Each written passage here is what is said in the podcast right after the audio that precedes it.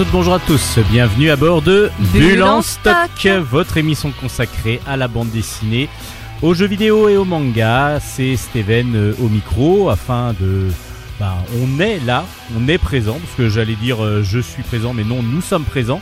Nous sommes là. Cette semaine, on est ensemble, Hélène et moi. Hélène, notre spécialiste manga. Bonjour Hélène. Bonjour Stéphane et bonjour à tous, j'espère que vous allez bien. Ben, moi ça va très bien, j'espère que les auditeurs aussi, donc on est là pour vous présenter évidemment, vous auditeurs, les univers graphiques que nous aimons découvrir et surtout partager avec vous. Mhm. Alors aujourd'hui, ben, Hélène sera la spécialiste manga comme à son habitude, donc elle va commencer par sa chronique manga, mais elle sera aussi la spécialiste jeux vidéo aujourd'hui, Et mais en oui, même temps ça va être du jeu vidéo littéraire. exactement, euh, des adaptations, euh, des adaptations en manga de jeux vidéo incontournables. Ah ouais d'accord, spoil déjà quoi, on Spoil sait déjà. déjà. ce qu'il va y avoir à la fin de l'émission. Évidemment entre les deux, il va y avoir des chroniques BD.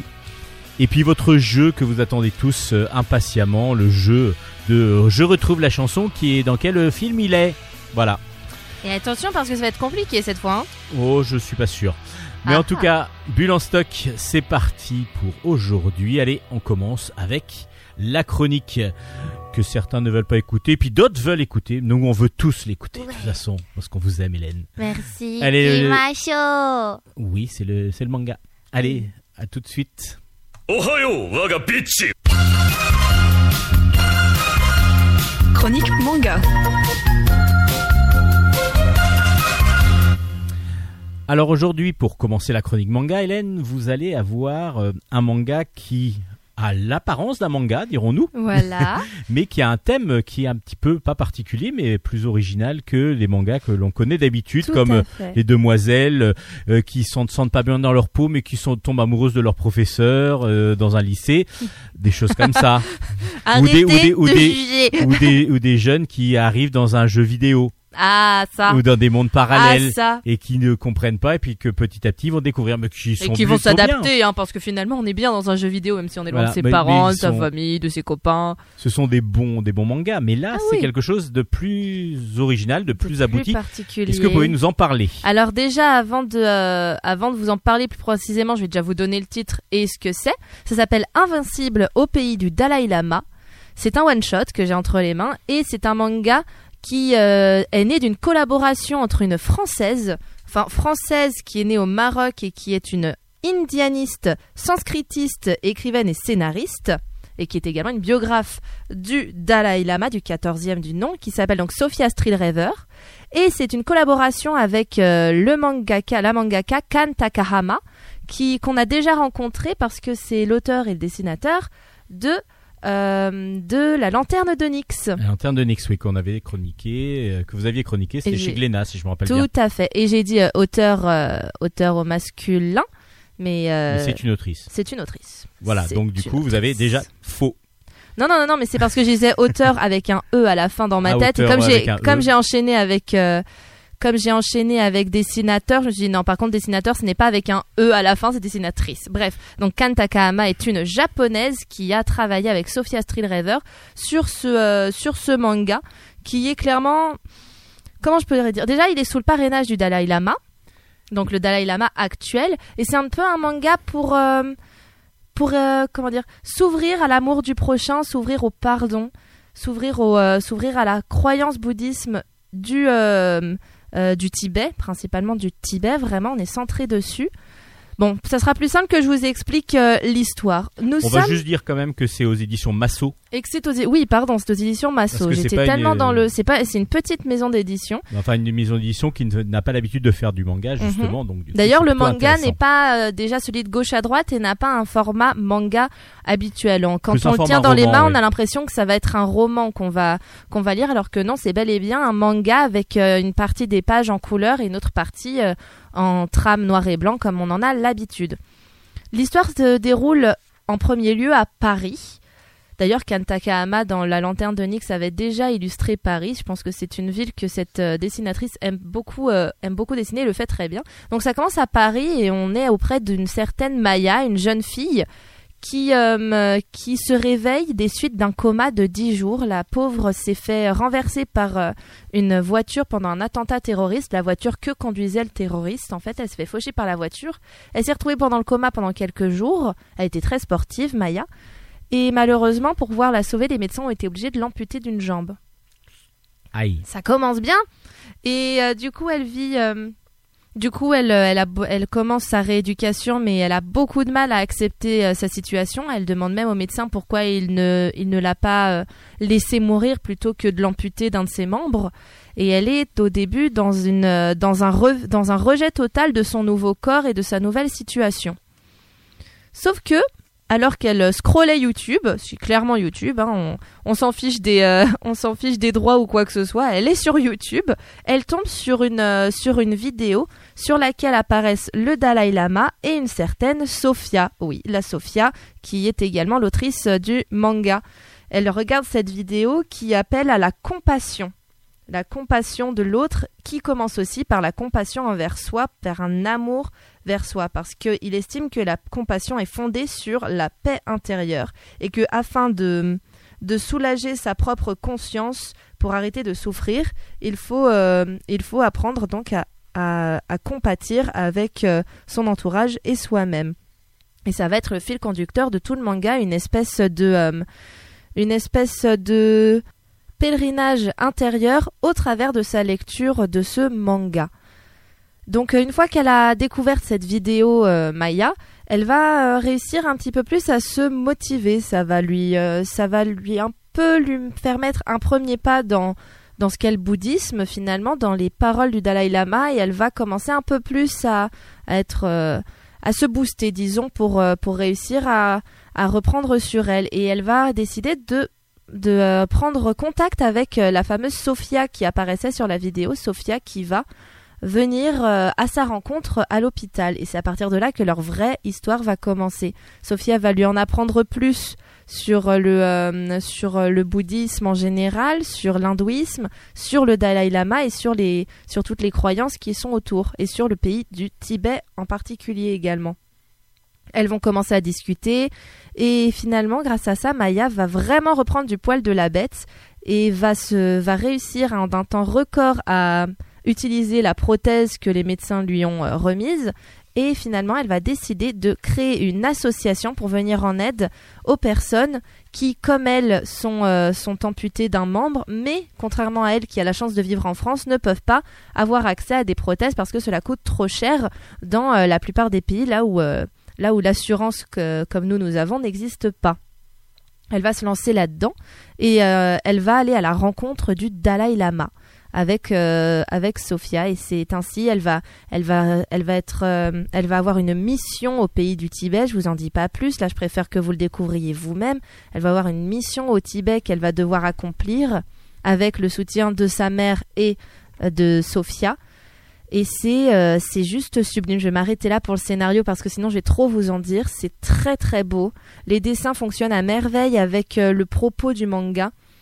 On est pris. Moi, il y a eu y a quelques passages où du coup notamment Sophia dit à Maya, euh, de dit à Maya de faire des méditations et elle lui donne les étapes de la méditation et en fait sans me rendre compte j'ai commencé à les faire avec Maya en lisant les lignes du manga c'est très apaisant ça ça ouvre un peu euh, l'esprit, je trouve, sur déjà ce qui se passe au Tibet, parce que la situation est critique là-bas, euh, à cause de la Chine qui veut imposer son pouvoir et qui du coup est, on peut parler de génocide euh, tibétain, carrément, De- je pense. depuis, depuis longtemps. en plus. Depuis longtemps, mais ça ne, ça, fait- ne va pas en s'arrangeant euh, ça ne va pas en s'arrangeant et euh, finalement c'est quelque chose dont on entend très peu parler à croire que euh, l'histoire du Covid est plus importante que ça. Enfin bref, je vais pas rentrer dans ce genre bon, de, c'est- de C'est discours. pas obligatoirement un lien à faire, mais c'est vrai qu'on devrait en parler davantage. Je pense que c'est le genre de sujet dont on ne parle euh, pas mm. assez parce qu'en plus les Européens pourraient avoir euh, pourraient venir en aide aux Tibétains et ne le font pas. Mais bon, encore une fois, on n'est pas là pour parler de ça.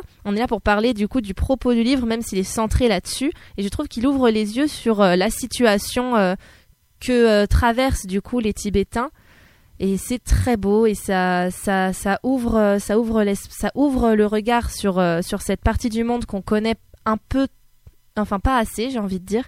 Et vraiment, je vous invite, euh, je vous invite à le lire si, si vous avez envie de connaître un peu plus euh, le monde en dehors des frontières européennes. Et puis même peut-être à vous développer un peu Bien sûr, à vous aussi spirituellement. Tout à fait, c'est ce que j'allais rajouter également. Si vous voulez vous ouvrir aussi spirituellement, c'est un très très, c'est un très très bon manga pour ça. On a, on est avec Maya, on vit vraiment son ouverture euh, avec Maya. C'est très très bien fait.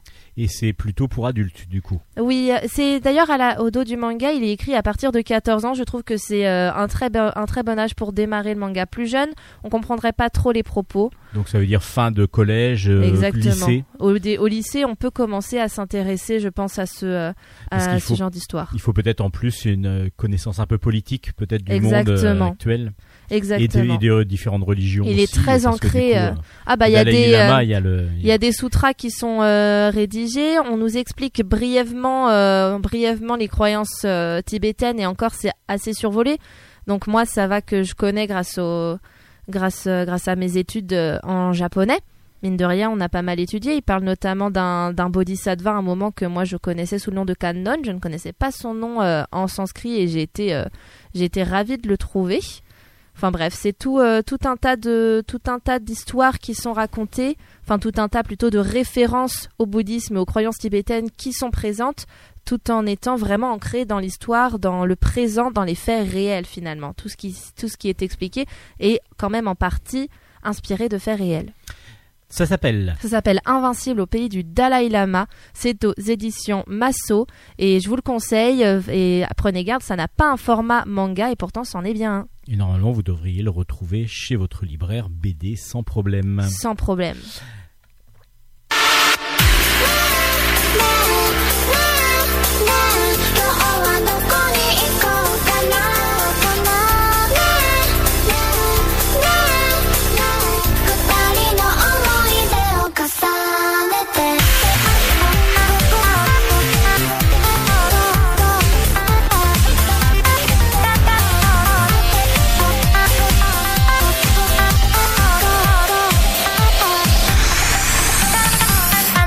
Vous êtes toujours d'Ambulance Stock, euh, toujours dans la chronique manga d'Hélène. Là, vous venez d'écouter euh, un petit générique de Chi, mon chaton. C'est euh, Chi, c'est un petit, un petit chaton justement, qui est un manga qui a été adapté en animé.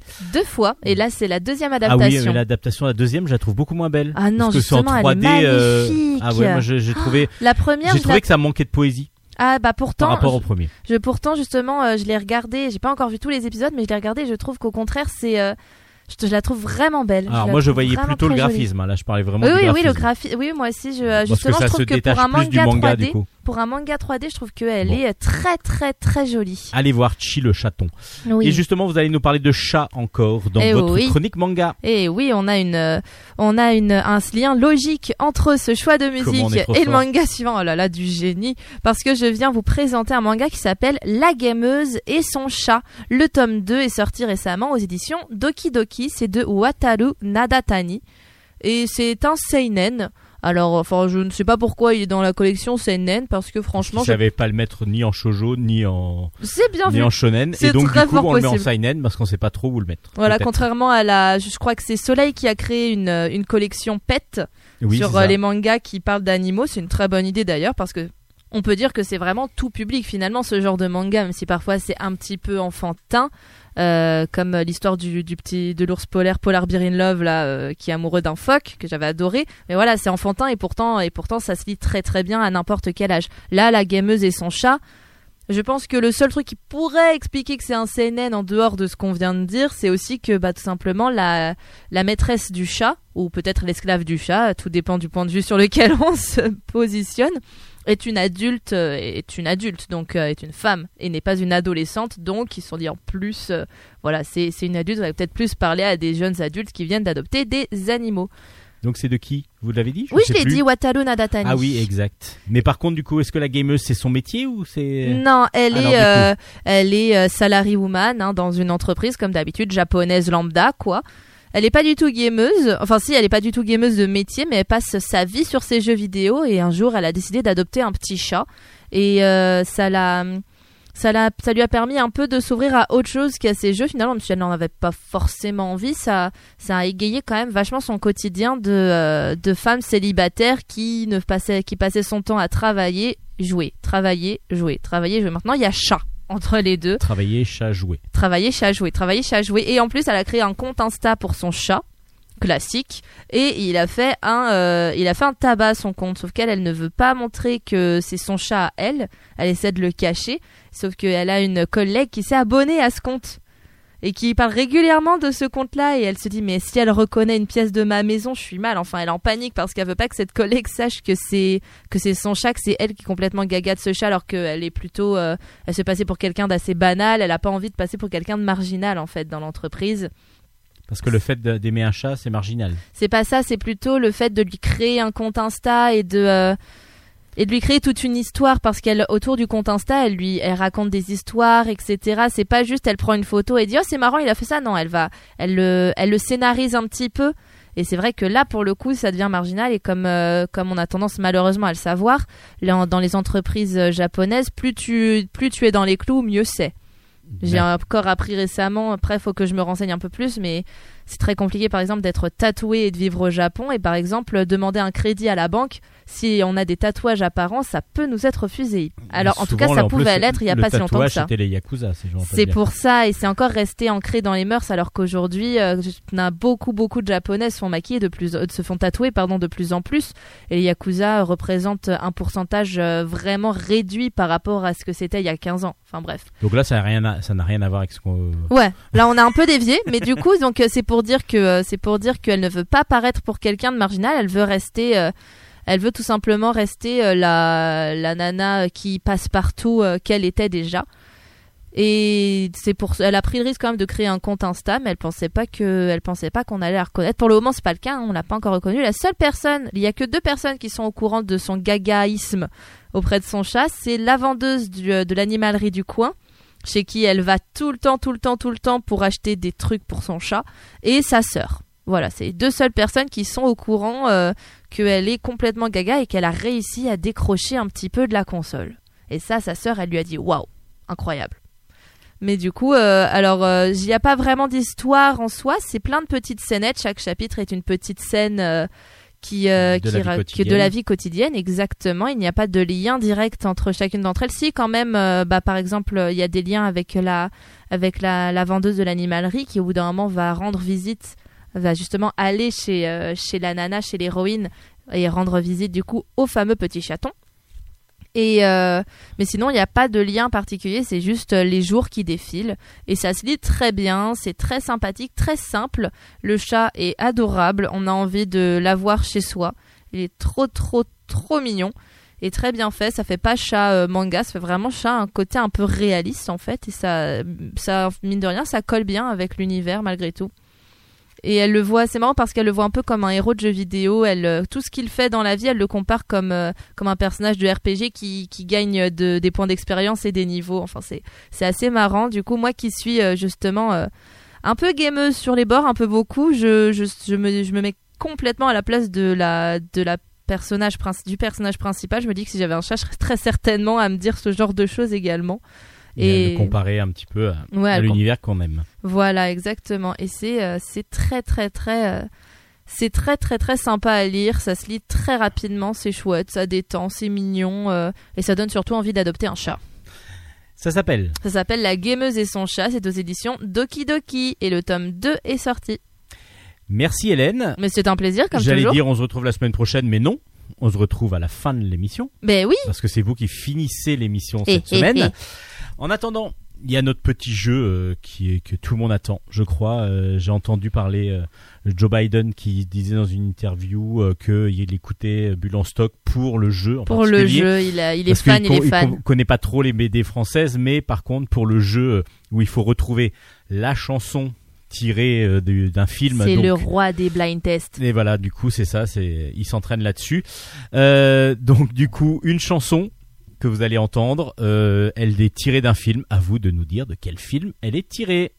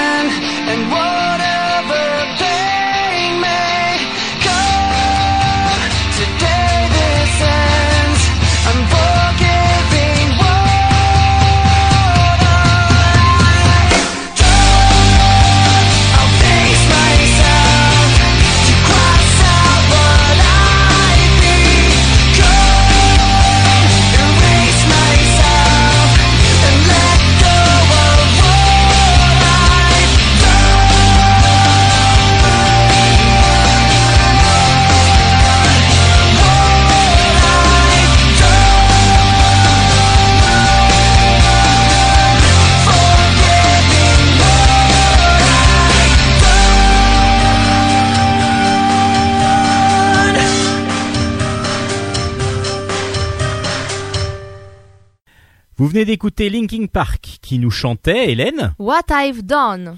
et c'est tiré donc d'un blockbuster qui a très bien fonctionné parce que c'était, il était plutôt bon le premier en tout cas, moi j'ai beaucoup apprécié. En même temps, les gens adorent voir des mécas se taper dessus. Et oui, c'est des mechas, donc euh, c'est avec de la mécanique, donc on n'est pas sur Fast and Furious, mais on Eh est non. sur On est Transformers. Un film donc évidemment de, Mike- de Michael Bay On de, ne le nomme 2000 plus. de 2007 avec Shia LaBeouf et Megan Fox entre autres. Entre autres. Voilà. Donc euh, c'était euh, bah, voilà du, gros lourd, du son bien lourd pour un film qui en était pas moins lourd. Non, Parce oui, que oui. les robots sont quand même assez costauds. Niveau, euh, ouais, ça, c'était compatible, disons. Tout à fait. Allez, on passe maintenant aux chroniques bande dessinée. Chronique bande dessinée. On commence ces chroniques BD avec euh, Conquête. Euh, vous connaissez, ça fait un petit moment que je vous présente les albums. Le tome 7 est sorti, ça s'appelle Tanami, c'est de Nicolas Jarry et Jean-Luc Istin au scénario et de Radi, Radivojevic au dessin. C'est aux éditions Soleil dans la collection Fantastique. Alors Conquête, on, vous connaissez maintenant, c'est dans les fameux euh, systèmes qu'a mis en place Soleil avec un one-shot à chaque fois pour... pour une histoire, mais dans un même thème. Donc là, on est sur la conquête spatiale, une conquête d'une planète. Euh, c'est souvent des, terriens qui arrivent sur une planète inconnue et, et il va se passer des choses évidemment. Bon là on est un petit peu c'est un peu spécifique parce que justement des terriens ont été ont dû s'échapper de la Terre en urgence. Ce sont des Australiens qui arrivent sur une planète à part que là ils ont leur vaisseau qui est écrasé et ils ne se rappellent plus de rien. Donc ils ont un trou de mémoire total.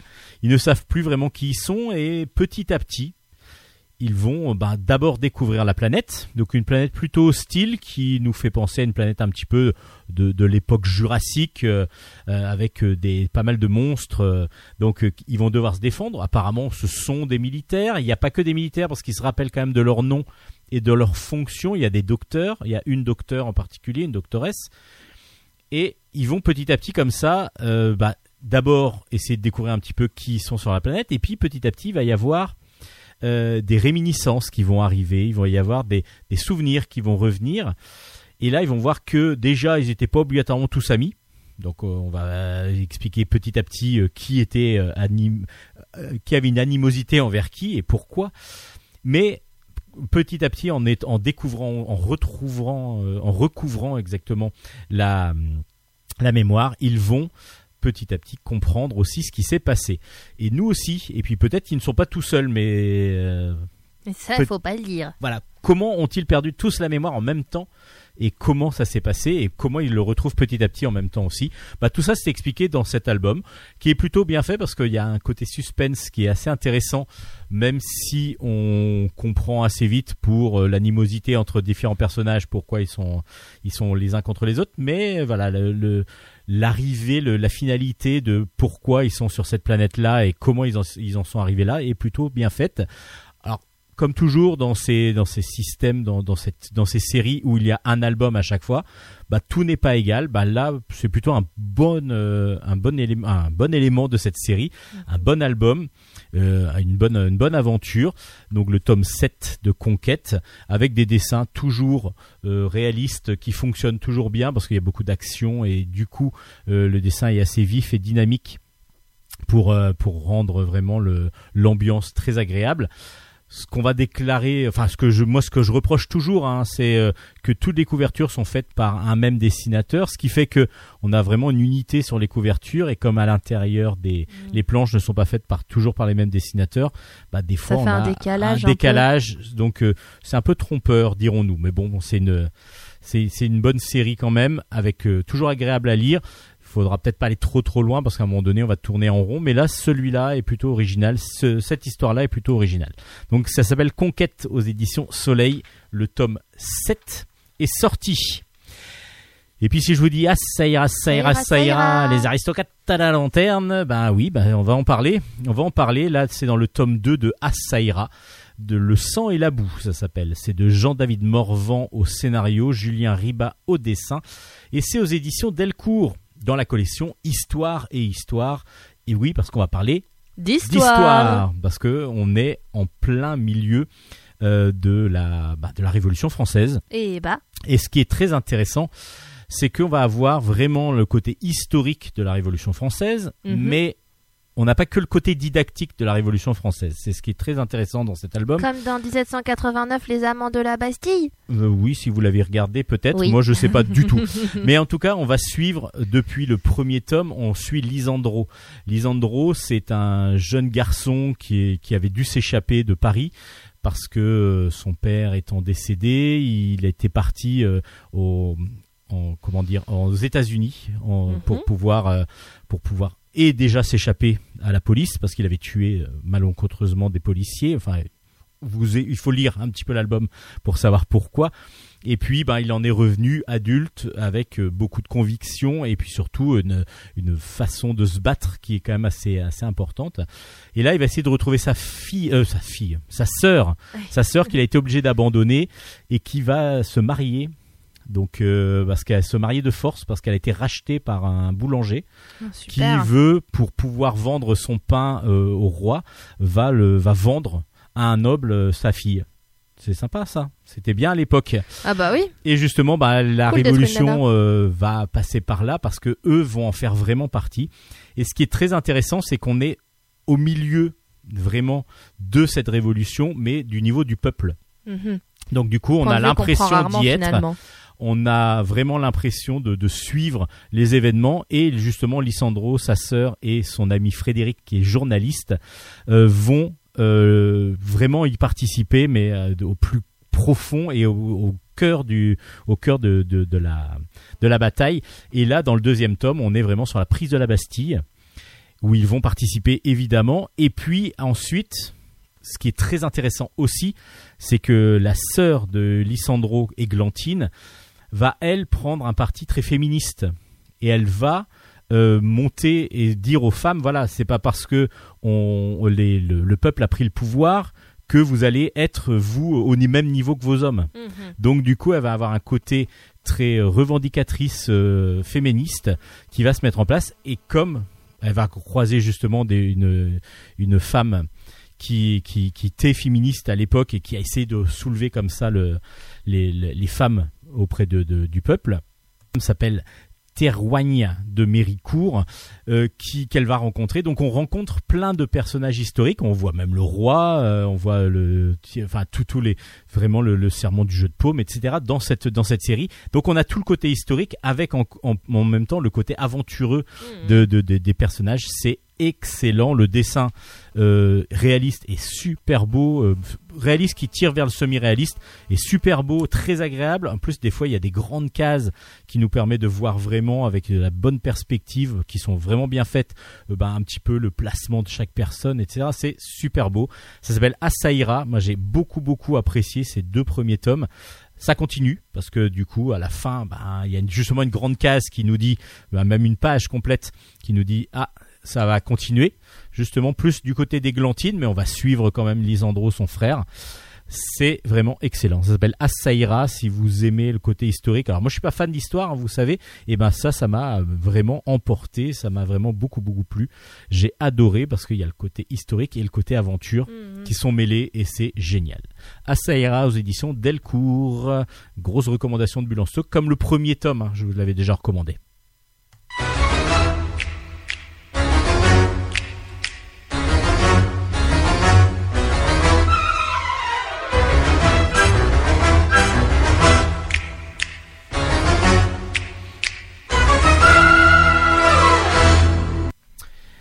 On va continuer dans la collection Histoire et Histoire justement de chez Delcourt avec L'espion de César. Et là c'est pareil, on est dans un côté très historique, mais là on est plus du côté de la Rome euh, antique quand même. Ah bon? Euh, avec le tome 2 qui s'appelle La chienne d'Hadès de Jean-Pierre Pécaud au scénario, Fafner au dessin. Et donc aux éditions Delcourt, euh, on avait suivi dans le premier tome Coax. Coax, c'est un guerrier, redoutable guerrier, un énorme guerrier, gros balèze, qui a été toujours, euh, euh, comment dire, qui a été asservi, qui est devenu esclave. Euh, c'est un Gaulois qui a été esclave euh, auprès de Rome. Et justement, euh, César, avant de devenir empereur, l'avait retrouvé comme ça, l'avait repéré euh, et s'en était servi comme espion. C'est-à-dire que César lui a mis euh, comme option dans, les dans les mains euh, que il allait retrouver le tueur de la femme de Coax, était elle aussi esclave, et de sa fille. Donc euh, ils ont été toutes les deux exterminés, donc tués, et euh, du coup euh, Coax lui veut se venger, et César lui promet de, de retrouver le celui qui a dirigé ben, ce meurtre. En échange, il devient son espion et du coup Coax, qui se fait passer non pas pour un centurion, enfin donc un guerrier vraiment romain, ni pour euh, quel- un autre peuple, euh, enfin il fait pas partie du peuple romain vraiment. Il peut vraiment se fondre dans. C'est un peu comme un guerrier, un peu comme un. Il ressemble même un petit peu à, à Conan le barbare, un petit peu. Ouais. Donc il peut se balader un petit peu comme ça, et donc il devient l'espion de César. Et donc dans le premier tome, on avait déjà toute une partie où euh, où il, est justement il, mettait tout ce système-là en place pour essayer de trouver le tueur de sa femme. Et dans le deuxième, César lui donne une deuxième mission. Euh, il y a un gros problème, c'est que Rome a faim. Il y a plus de il y a plus de pain, il y a plus de blé. Euh, et pourquoi? Parce que il y a un blocage qui le blé devrait arriver d'Égypte, mais il y a un blocage donc dans une ville avant. Donc il va falloir que euh, l'espion de César, Coax, parte euh, voir un petit peu ce qui se passe. Mm. Et là, il va avoir une délégation avec lui pour essayer de et une armée avec lui pour essayer de de trouver le pourquoi du comment. Et justement, il y a la chienne d'Hadès qui euh, qui apparemment serait une qui montrait un petit peu tout le monde contre César. Alors, il y a beaucoup de choses. Là, il y a un côté un peu plus historique encore parce que du coup, on va nous parler de, le, de- du pouvoir de César avec, euh, alors que je connais moins du coup et du coup j'ai appris des choses aussi où il y avait César ne, ne contrôlait au départ pas tout tout seul. Il y avait trois, je crois qu'ils étaient trois. oui, il était consul euh, avant il d'être était euh, consul et ils étaient trois consuls à vraiment diriger. Et du coup, euh, là, c'est justement la guerre entre ces trois consuls Oui. et en même Mhm. temps les arrangements qu'ils font entre eux. Et donc il y a ça en fond de, de cette de cet album. Mais l'album, méga intéressant. euh, c'est très intéressant et en même temps il y a encore ce côté aventure avec Ouais, ce oui. gros barbare qui n'a plus peur de rien parce que Ah, il a tout perdu. il a donc, tout euh, perdu donc du coup il a pas grand chose à gagner ni à perdre Euh, et euh, voilà il Quand est on est au fond du trou, on ne peut que remonter. c'est exactement ça et il y va euh, franco euh, à chaque fois il, il a il est assez quand même euh, il, il reste dans sur ses valeurs Mhm. tout en obéissant entre guillemets à César. Mais si César lui demande quelque chose de complètement différent à sa à ses valeurs justement on sent qu'il va il peut refuser. Il a pas peur de, de dire non. D'accord. Ah, donc du coup c'est plutôt très intéressant. Le dessin est très alors lui plutôt très violent assez euh, très très comics ça me donne un, un effet comics euh, un petit peu justement à la Frazetta un petit peu un petit peu dur sur certaines lignes comme un petit peu géométrique Mais rien qu'à la couverture, on voit euh, limite, on a l'impression que, enfin, ça fait un peu cap de super-héros sur euh, sur le. Bah, un petit peu ouais ouais je pense qu'il y a un Il y côté a une mais vraie Fafner inspiration et c'est, je pense que c'est, je pense que c'est assumé. sûrement en tout cas le dessin est très vif il est euh, d'une puissance en plus euh, assez importante. Et puis la couleur joue beaucoup aussi sur des effets de volume sur des effets de profondeur. J'ai beaucoup beaucoup apprécié déjà dans le premier tome ce dessin qui, donnait euh, en même temps il y a un côté ocre par moment sur les planches mais volontaire et assez sombre du coup. Mais ça, ça fait ressortir en plus la violence quand il y a des meurtres. Alors là si vous voulez du sang il y en a un petit peu quand même hein, même, voire pas mal donc euh, quand il y a un meurtre, il y a un meurtre. hein. donc c'est ça, on passe pas à côté. Donc, euh. mais en tout cas, c'est vraiment une très bonne série. Euh, pour l'instant, les deux premiers tomes m'ont et surpris parce que du coup, je m'attendais pas à être aussi agréablement attiré. Et en même temps, bah, je suis super content que ça me plaise parce que c'est ce que je recherche en, en bande dessinée. C'est pas de relire dix fois les mêmes choses et là je trouve que c'est vraiment excellent. L'espion de César, le tome 2 est donc sorti aux éditions. euh, Qu'est-ce que j'ai dit? Delcourt Et puis un tome 2 encore. Alors là on va partir beaucoup plus loin parce que on est là en 2089 je crois. Euh, on est avec Optic Squad. Alors pareil, le premier tome, je vous avais euh, vraiment conseillé de le lire parce que c'est vraiment excellent. C'est de Steven Runberg au scénario, Stéphane Bervas au dessin. Et euh, le tome 2 est donc sorti comme le premier aux éditions Rue de Sèvres. Ce tome 2 s'appelle Mission Los Angeles. Alors je vous rappelle ce que c'est que l'Optic Squad. L'Optic Squad, c'est une un groupe euh, de, de, militaires, enfin militaires qui travaillent pour la CIA, si je me rappelle bien, qui ont pour mission donc d'infiltrer euh, des différents groupuscules, différentes, euh, différents groupes, oui, qui, qui, qui peuvent être malveillants, pour enquêter. Et pour enquêter, on leur a mis une puce visuelle en particulier, mais aussi pour une puce qui leur permet de communiquer tout ce qu'ils voient et tout ce qu'ils entendent.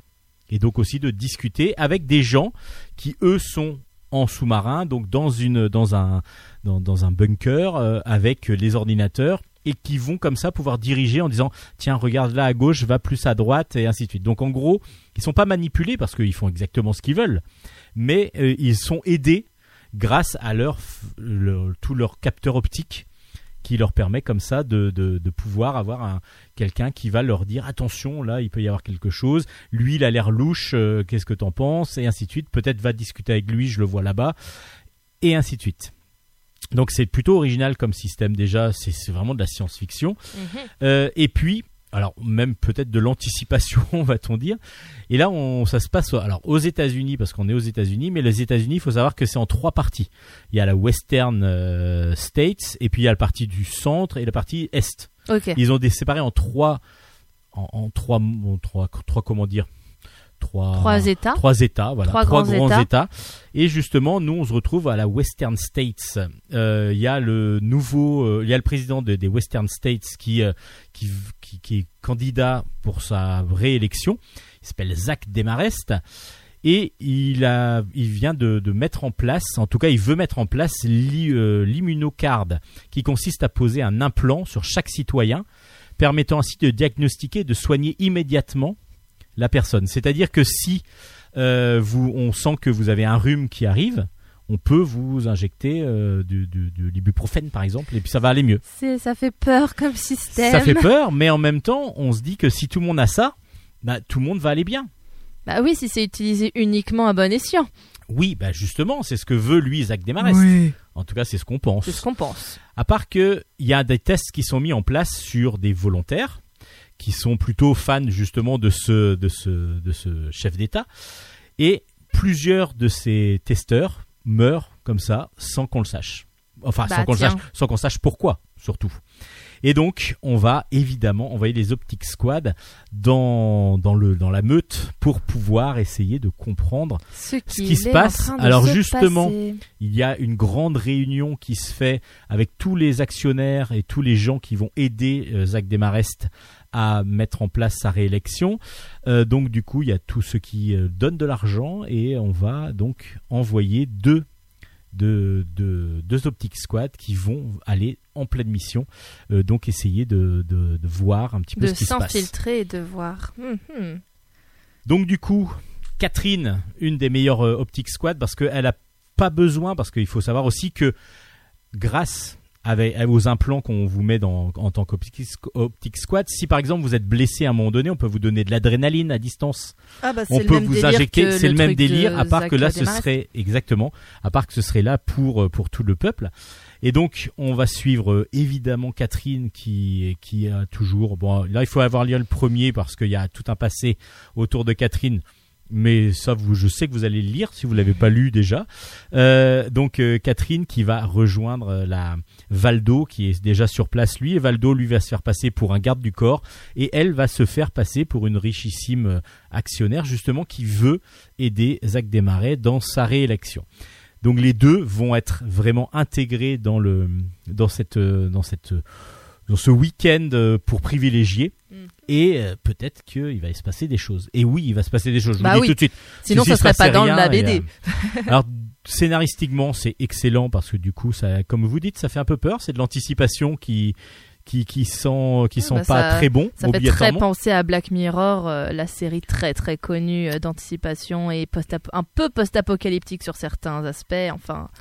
Oui, vu que c'est une anthologie, c'est-à-dire que chaque histoire euh, est différente, mais euh, mais c'est vrai que oui, on part sur un principe où on va pousser à l'extrême un curseur de notre civilisation, de notre façon de travailler, d'être.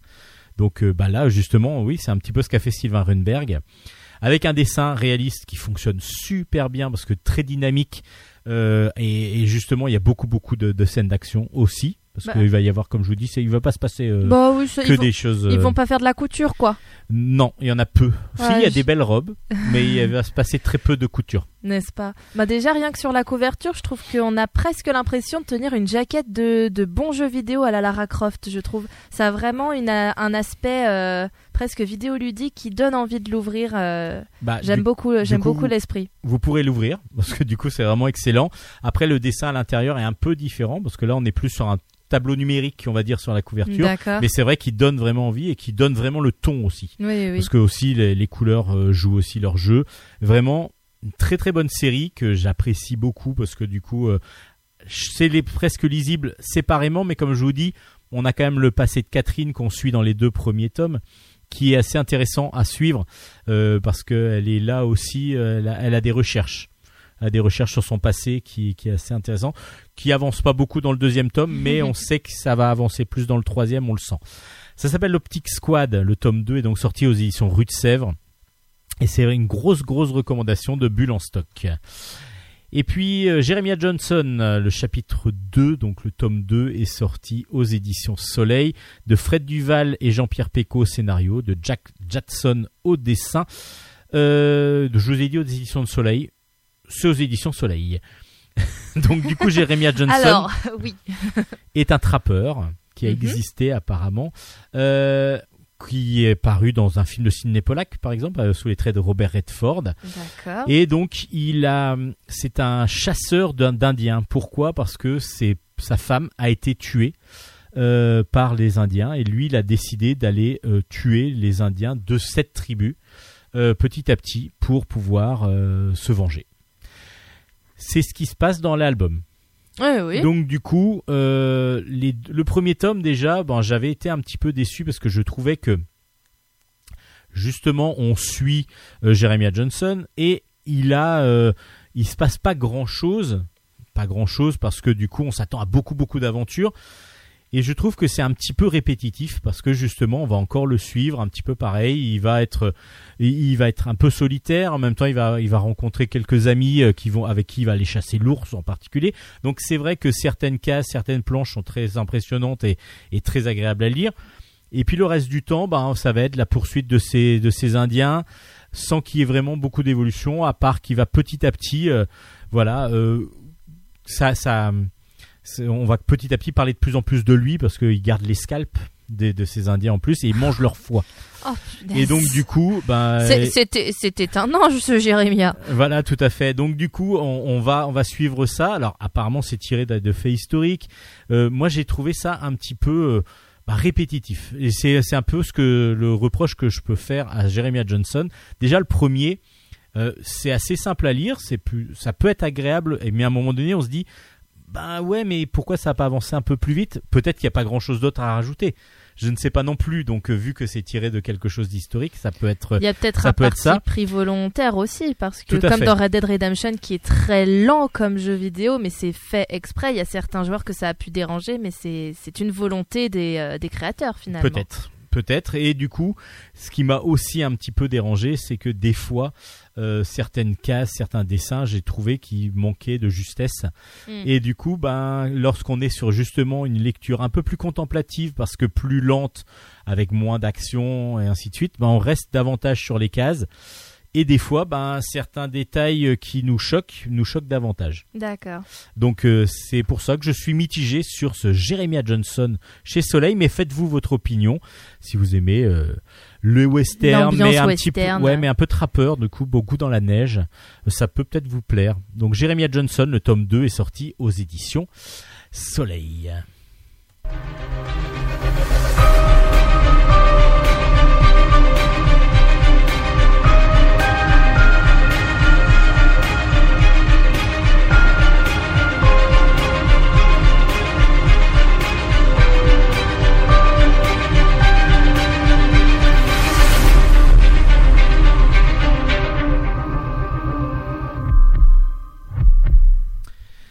On on continue Bulle en stock avec ses chroniques BD. euh, je suis pas tout seul, je suis avec Hélène, c'est cool.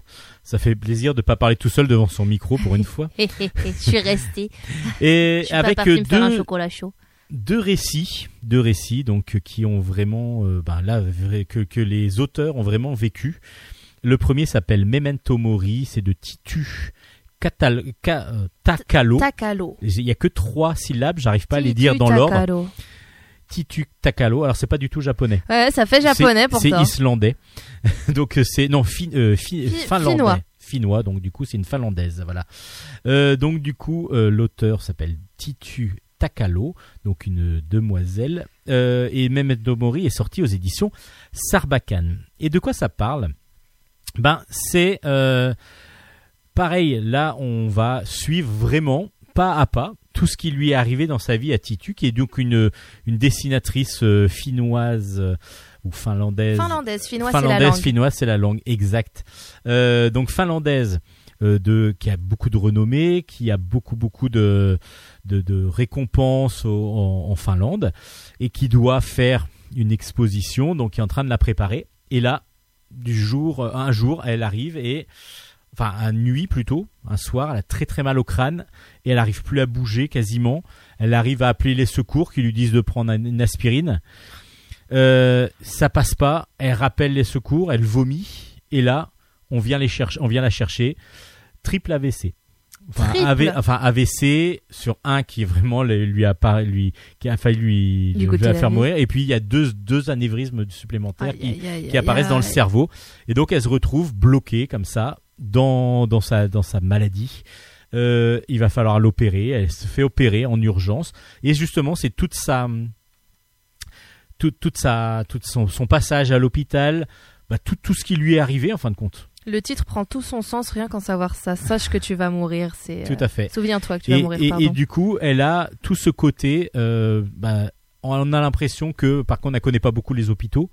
Donc du coup, elle découvre des choses que bah, moi qui ai fait pas mal de, sessions d'hôpital quand j'étais plus jeune, Mhm. bah j'ai pas l'impression de découvrir grand chose. Donc du coup, il y a ce côté, on peut découvrir avec elle, mais souvent, bah et puis en plus, la- les hôpitaux finnois sont pas, enfin finlandais plutôt sont pas les mêmes, j'ai l'impression. hein Mhm. que qu'en France. Euh, et puis euh, on et puis après on va suivre aussi sa sa sortie de l'hôpital.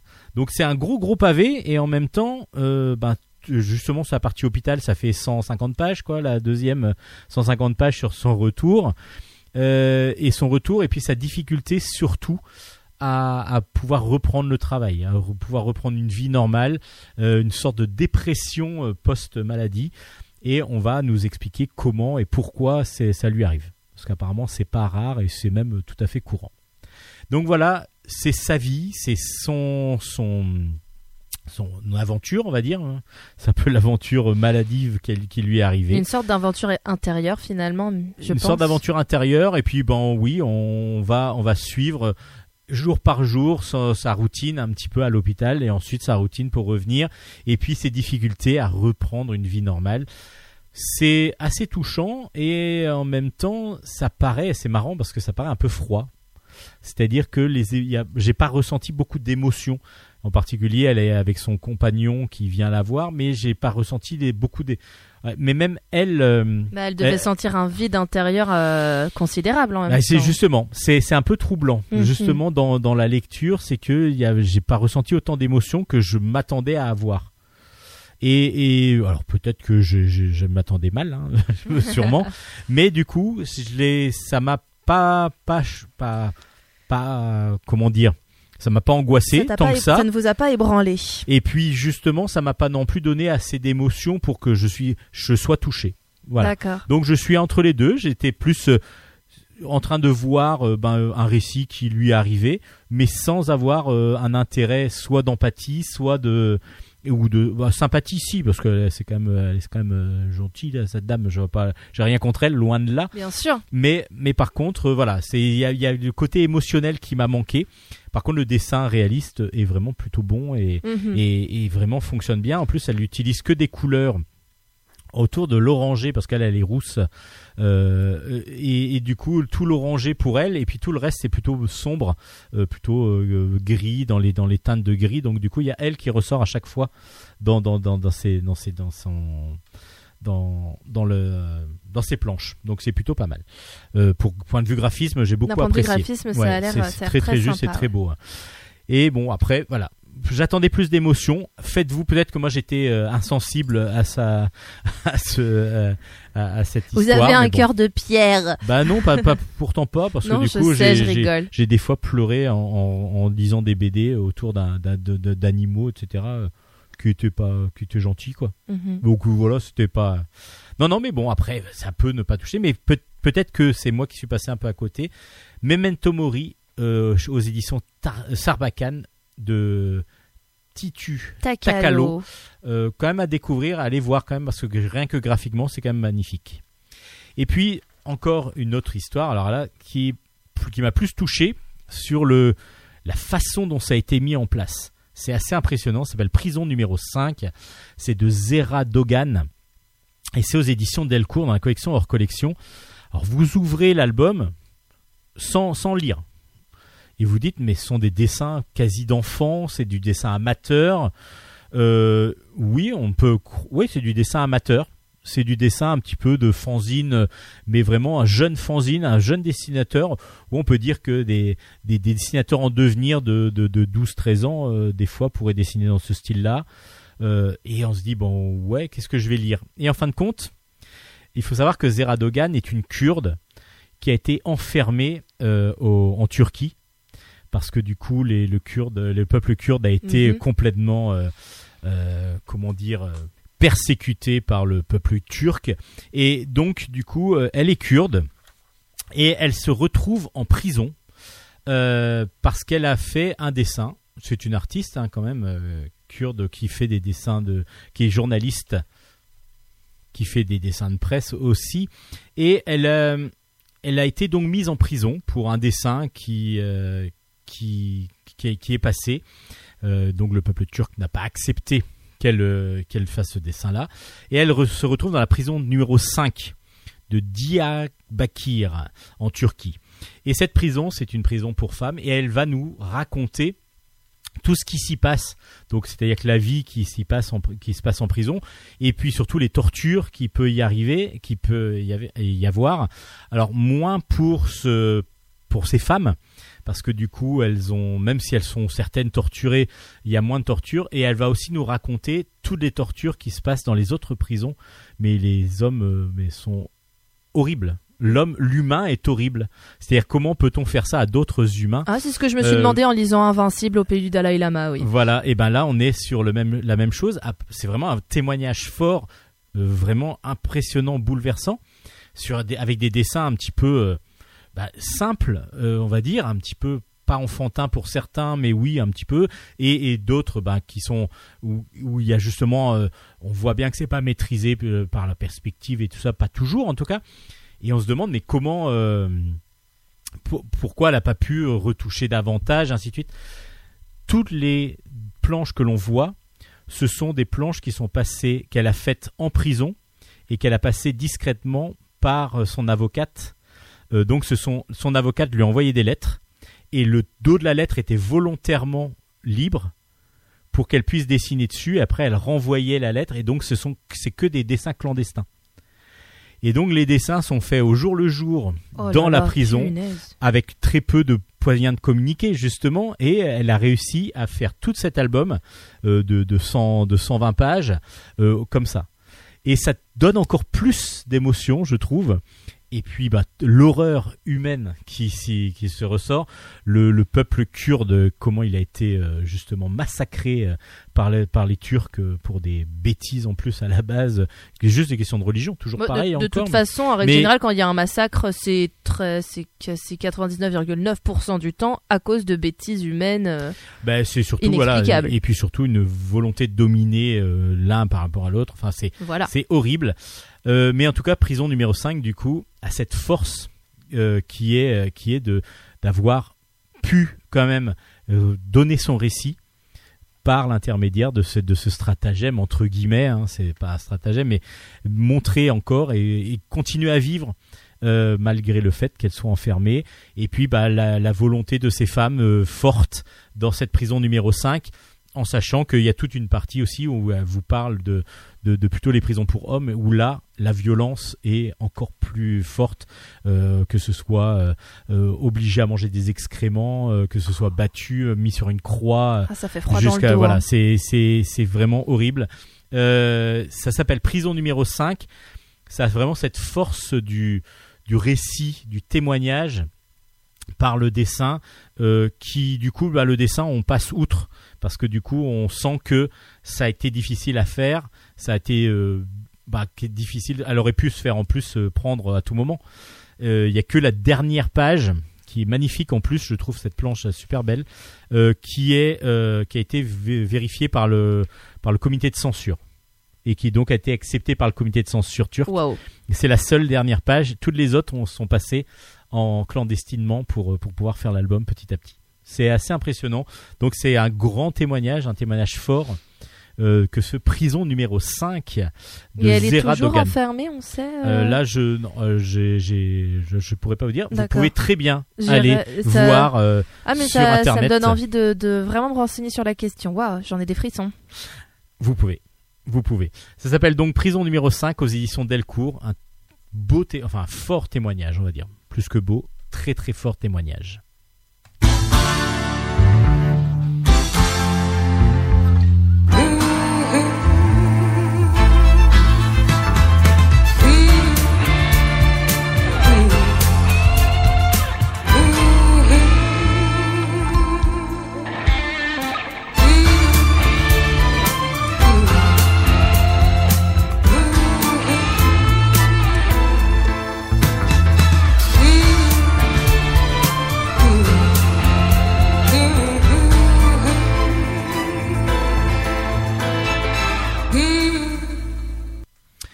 Allez, on va partir dans un autre univers, totalement dans un autre univers. euh, Un peu plus des léger, s'il vous plaît. ouais, un peu plus léger, un peu plus, euh, un peu plus de violence peut-être, mais Ah. euh, très très intéressant. C'est de la Parce- violence légère. non, non, c'est pas, c'est pas vraiment très violent en fin de compte, parce qu'il y a beaucoup plus de manipulation. Vous allez voir, vous allez comprendre. D'accord. On est dans un pays viking. Ah. On arrive dans une ville qui s'appelle Giland. Le premier tome s'appelle Manulu le bon. Euh, c'est aux- Manu- oh non, je pense que c'est pas, c'est un V. Je, je crois que je l'ai très très mal dit. Magnulv. Magnulv le bon. Magnulv je sais pas pourquoi bon. j'ai voulu mettre un U à la place de Magnulou. Magnul. Ma, wow. Magnulv. C'est un nom Magnulf le bon. Euh, et c'est aux éditions Hanspach. C'est euh, de Bruno de Rover au scénario et de Clonzin au dessin. Euh, donc, comme je vous ai dit, aux éditions. Ouais, J'ai vraiment du mal avec les noms aujourd'hui. C'est la mais- folie. Non mais là cette fiche aussi elle est euh, elle est terrible hein, euh, Oui, mais mais en même temps, j'ai pas dit le prénom du dessinateur. En plus. Ah, je qui s'appelle Presmilvaslav. Presmislav.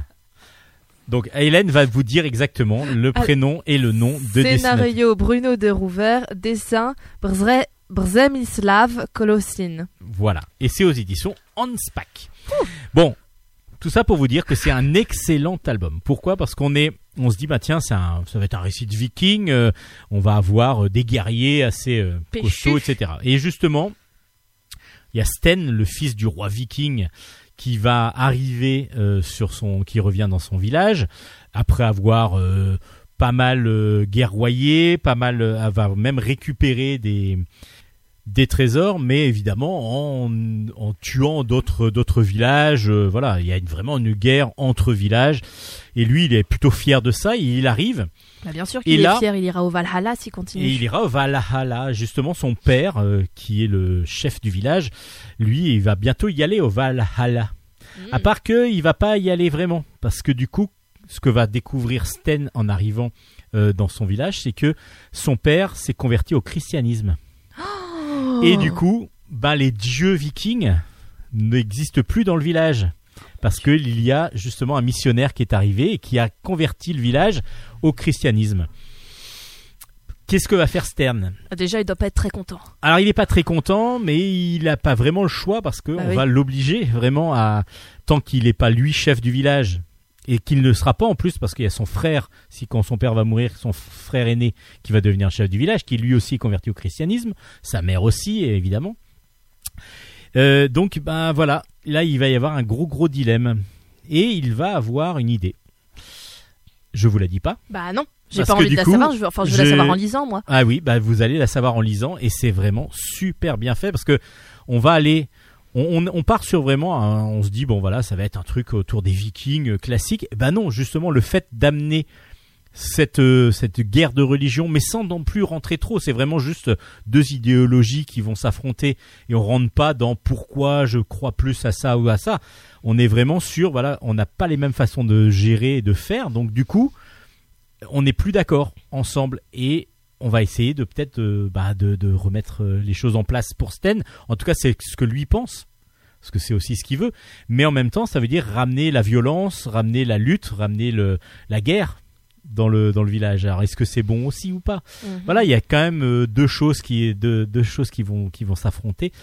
C'est super bien fait parce que jusqu'au bout, même à la dernière page, on a hâte de lire la suite parce qu'il y a encore un rebondissement D'accord. il y a encore quelque chose qui va se passer et on a envie de savoir vraiment la suite. Et c'est génial parce que du coup, ça, rien que le fait, bon là, je vous ai dit le premier, le premier rebondissement, c'est-à-dire qu'il arrive et que son, son peuple s'est converti au christianisme. Maintenant, euh, il y en a d'autres qui vont arriver. Il y a d'autres choses parce qu'il va réussir à, à déjouer peut-être la manipulation que pourrait faire le missionnaire. Est-ce que vraiment il est manipulateur, le, le missionnaire, ou pas? Enfin voilà, à vous de, à vous de découvrir ça avec Giland, un scénario vraiment aux petits oignons, vraiment qui fonctionne super bien, et des dessins. Bah, on a un peu l'impression d'être dans Torgal justement. On a vraiment dans un dans un style graphique qui fonctionne très très bien dans ce style de d'aventure euh, guerrière euh, viking. Ça fonctionne, c'est du dessin réaliste très très beau et en même temps, euh, ben les personnages, les les visages donnent vraiment beaucoup d'expression rien que dans la sur la couverture, le sten de la couverture ne nous apporte pas que du bon. Ah il est pas, il a pas l'air très joyeux. Enfin, il a l'air un peu manipulateur. Justement. il a pas. C'est c'est pas un. Il a l'air un peu fourbe. Voilà, exactement. C'est c'est le terme fourbe. Et il fait un peu peur justement. Ouais, et il fait peur, moi, oui. Et ben voilà. Et pourtant c'est lui le héros. Alors bon. À vous de vous faire votre opinion. Moi j'ai adoré ce G-Land, le tome 1 euh, aux éditions Hanspach et euh, j'espère que ça va continuer sur dans le sur, sur le même euh, chemin que ce, le deuxième tome soit du même acabit. Mhm. Ce placer Toujours sur le même dracard. Toujours pardon. sur le même dracard. tu jures vers le Valhalla Le Valhalla. ou peut-être pas. Ou peut-être vers Ou le peut-être paradis. vers le paradis. Ah, Qui sait? Ah, tome 1 aux éditions Hanspach à découvrir d'urgence. Et puis, on va complètement changer encore de thème. Là, on est parti sur une journée bien remplie. Et la journée bien remplie, elle va être bien remplie. Et vous Bien, allez bien comprendre pourquoi. C'est de Juan San Miguel. Euh, c'est aux éditions Tabou BD. Et quand on dit Tabou BD, c'est, vous allez comprendre que c'est euh, à partir de ben, 18 ans parce que ben, quand elles vont être remplies la, le- cette journée va être bien remplie dans tout partout Euh, on est vendredi ah, et on va suivre trois demoiselles euh, Clara, Rachel et Kaori. Donc ces trois belles jeunes femmes qui vont avoir une journée bien remplie justement. Euh, on va commencer par une des demoiselles je sais plus laquelle je crois que c'est Clara qui va se retrouver un peu perdue dans le métro euh, et qui va rencontrer un ancien de ses un ancien ami. Et puis du coup ben elle a du temps à perdre bah oui. elle a, un- elle a un emploi du temps, euh, un trou dans son emploi du temps à boucher. Donc du coup, c'est ce qu'elle va faire. Alors Avec- qu'elle était perdue à la base. Alors hein, donc était original, quand perdue. on Alors est je perdu. me rappelle plus euh, exactement dans quelles circonstances. Après, bon, voilà, ils vont, ils vont revenir euh, à leur appart où elles sont colocataires. Il va se passer pas mal de choses. Vous avez compris que c'est très sexuel, non. évidemment. Euh, chacune va avoir des envies, des, des différentes, et en même temps, il y a un côté assez drôle. Parce que du coup, euh, il y a en fin de compte un voisin qui va arriver et qui n'est pas du tout habitué à ce qui va se passer. Euh, donc c'est plutôt plutôt bien fait, c'est c'est c'est marrant.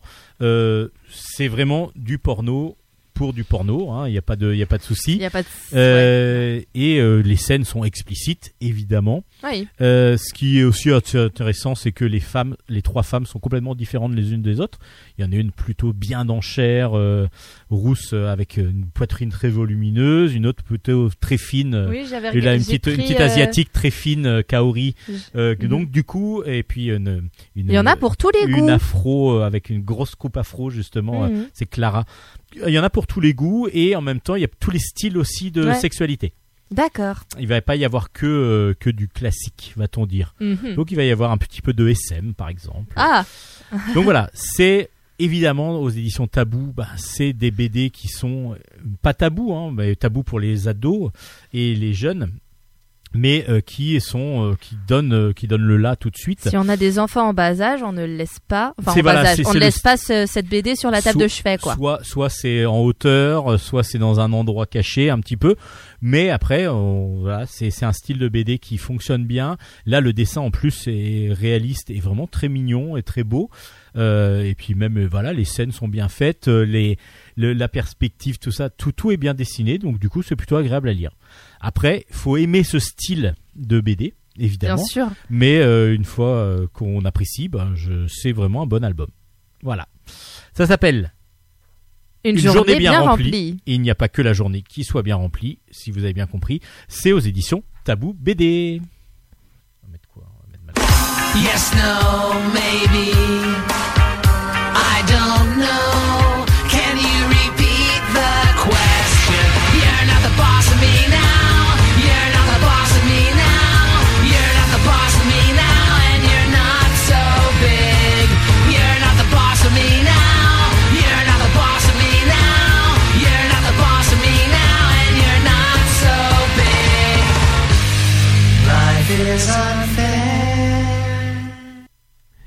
Bon, là, on va vraiment sauter du coca light, comme on dit, Ah, je l'avais parce pas celle-là. parce qu'on va partir de Tabou BD vers jeunesse BD. Donc du coup, on est, euh, j'aurais peut-être pas pu les mettre, pas dû les mettre l'une après l'autre, mais bon, après, euh, c'est comme ça, c'est la vie. Hein. Pour euh, une fois qu'on a fait du tabou BD, ben on arrive à faire de la jeunesse BD, hein, parce que du coup, il y a eu des bébés qui sont nés entre les deux, hein. Automatiquement. Oui, bah hein. oui, forcément. L'un, l'un, a engendré l'autre, pardon. Alors du coup, on va commencer par les petits diables. Les petits diables sont Ah, toujours le rendez-vous. Le classique. 31, le 31e tome déjà de Olivier Dutot euh, aux éditions Soleil. Ça s'appelle Les Sœurs au pouvoir et ça, ça c'est nul. Ah non, j'ai pas de sœur, je m'en fous. Moi, je suis la sœur. En tout cas, Tom. Tom justement, il euh, supporte pas ça parce que Tom c'est le, petit frère de Nina et Nina elle est elle est là que pour embêter son frère et surtout pour le faire punir. Et lui Tom il est un peu niais parce que lui à chaque fois il, Il fait justement il tombe dans les pièges et à chaque fois il va se faire punir à cause de sa sœur et il a toujours pas compris que sa sœur ne faisait ça que pour l'embêter. Les deux évidemment ben sont toujours aussi drôles, il y a toujours Grippy aussi leur chat que l'on voit euh, mais moins parce que du coup Grippy là lui il a sa carrément. Et puis il y a les parents. Les parents qui sont de moins en moins dupes hein, quand même euh, en particulier la mère euh, qui comprend assez vite maintenant les stratagèmes de Nina et de Tom. C'est toujours assez drôle. C'est c'est plutôt bah voilà c'est toujours assez on, on a l'impression de, de, de retrouver notre famille et puis de d'être de, de trouver euh, un petit repas familial et on trouvait euh, un plaisir de les retrouver. On se reconnaît tous un on peu se reconnaît finalement donc dans du coup ce le fait qu'il n'y en ait pas non plus tous les tous les tous les tous les mois euh, de, de petits diables ça nous convient. Ce sont des gags à chaque fois on pioche un peu dedans on les lit. Il n'y a pas obligatoirement de fil conducteur donc du coup on, on va prendre ceux qui nous plaisent c'est euh, très très bien fait toujours un dessin qui peut-être se stylise encore un peu plus. Euh, il a- j'ai l'impression qu'il est plus rapide que d'habitude. Enfin plus rapide je veux dire que euh, il va plus vers le vers l'essentiel et l'efficacité. Euh, et ça fonctionne très très bien. C'est très drôle. C'est toujours aussi cartoonesque à souhait. Euh, en plus bah, je peut-être que c'est aussi pour se rapprocher plus du, du dessin animé. Parce qu'il y a eu un- une série de dessins animés Mm, oui. autour de cette série évidemment. Les petits diables, toujours un grand grand plaisir de les retrouver. Euh, le tome 31 déjà aux éditions Soleil. Et Soleil, bah, vous parliez tout à l'heure de des animaux. Et là, il y a une nouvelle euh, une série, euh, une nouvelle collection chez Soleil. Je vais essayer de retrouver mes mots. Euh, bon, de toute façon, c'est la fin de l'émission bientôt. Euh, je, les, je- je les ai toujours pas trouvés, hein, donc je, non, vois pas pourquoi je vais, je vais prendre maintenant. le relais. Moi aussi, je vais continuer de ramer pour trouver mes mots. Mais on va y arriver. Et on va y arriver. On arrivera à la fin de cette émission. Oui. Euh, oui, il y a une nouvelle collection qui s'appelle Soleil Pop avec des alors c'est des formats euh, de BD classiques va-t-on dire mais euh, ils seront avec euh, peut-être plus ouverts euh, vers des, des gags vers des, des choses un petit peu aussi il va y avoir des, des, histoires autour de la nostalgie il va y avoir autour de des anciens héros de dessins animés des choses comme ça. Là, le premier Soleil Pop, c'est euh, bah, déjà un auteur que moi j'adore. Je suis un grand fan d'Olivier Supio qui nous présente Kleps. Les Kleps, bah, ce sont des chiens, évidemment. Le tome 1 s'appelle Pas de chien-chien pour sa mémère. Et donc, dans, aux éditions Soleil, dans la collection Soleil Pop. Euh, Olivier Supio, on le connaissait avec Marie Frisson à l'époque. Moi, depuis, c'est Lily Crochette, par exemple. Et c'est un dessin toujours très, très rond, euh, très cartoon, avec beaucoup de couleurs. Et là, on retrouve le Olivier Supio qu'on avait dans Marie Frisson. Quel bonheur, quel plaisir. Et dans Lily Crochette, évidemment Ah bah, aussi. rien qu'à la couverture. Je euh, suis un euh, fan de ce dessinateur. Je suis vraiment, euh, voilà, à chaque fois que je pu- j'ai pu le rencontrer, euh, les deux fois où j'ai pu le rencontrer, j'étais admiratif de ce qu'il faisait. Et, euh, et et du coup, ben là, ce sont des gags sur les chiens. On va se dire, ouais, ça, on connaît quoi. Ben oui et non, parce qu'on va avoir des strips, donc ça va être des par par trois cases à chaque fois. Et à chaque fois, on va rencontrer ben, les mêmes chiens. Donc du coup, il va y avoir des gags récurrents. Il va y avoir des running gags. Ah, il va y avoir et voilà. Et chaque chien a sa caractéristique. Et, euh, et du coup, on est, euh, il y a le chien qui veut draguer tout le monde, mais qui y arrive pas vraiment. Euh, Il y a le chien qui se sent supérieur parce qu'elle est toujours bien coiffée, euh, bien toilettée, euh, et donc du coup, qui, elle, fait partie de la haute, vous voyez. Et est-ce qu'il y a le chien qui pense qu'à manger? Évidemment, Évidemment. Il y en a toujours un qui a toujours euh, qui, qui Qui a toujours faim. Et il y a toujours plein de rôles. Voilà, il y a le l'obsédé sexuel myope. Voilà, le- il y a plein de choses. Le gueulard maladroit et ainsi de suite. C'est très drôle. Chacun a son caractère. Et quel plaisir de retrouver un gag qu'on se dit bon ben voilà il est il est sympa comme gag. Et puis quelques pages après. Quasiment le même gag, mais du coup avec un petit changement et du coup bah ce côté running gag, j'adore. Ouais, J'adore parce aussi. que du coup, euh, on peut comme ça jouer beaucoup euh, en se disant ah ouais c'est génial et puis on espère qu'il y en a un autre et petit à petit ben voilà on prend un grand grand plaisir à lire ce Klebs euh, de de chez de chez Soleil par Olivier Supio. Vraiment une grosse recommandation pour toute la famille. Toute la famille, je disais que c'était plus jeunesse mais on est vraiment plus dans toute la famille. C'est vraiment un grand grand bonheur de lecture, facile à lire, rapide à lire, très agréable très coloré comme le sait le faire Olivier Supio. Alors là c'est je pense fait par ordinateur mais on a encore l'impression de ces coups de crayon et de peinture. Euh, mais c'est vraiment un grand grand plaisir de lecture. Grand grand plaisir. Klebs aux éditions Soleil. Et pour finir euh, les chroniques BD, on va partir sur Tara le premier tome s'appelle Un été zéro déchet et c'est aux éditions Jungle avec comme scénariste Anne-Gaëlle Morizur et Gwenola Morizur. Ou font-elles partie de la même euh, famille Peut-être? Euh, au scénario et Séverine Lefebvre au dessin. Euh, je vous ai dit que c'était chez Jungle? Non? Non, je ne crois pas, je ne si, sais je plus. Il vaut mieux le dire Jungle. deux fois. Voilà. Ou trois fois, ou quatre fois. C'est chez Jungle. Donc Tara. Tara, c'est une jeune citadine qui euh, vit avec sa maman, qui est séparée de son papa, et du coup, elle doit aller vivre, euh, vivre, passer ses vacances justement chez son père. Elle n'a pas du tout envie de le voir. Ça fait pas mal de temps qu'elle le voit pas. Apparemment, elle n'a pas vraiment d'affinité avec lui. Et son père a vie en plus dans une petite île bretonne euh, coupée du monde, donc euh, elle se dit voilà galère quoi.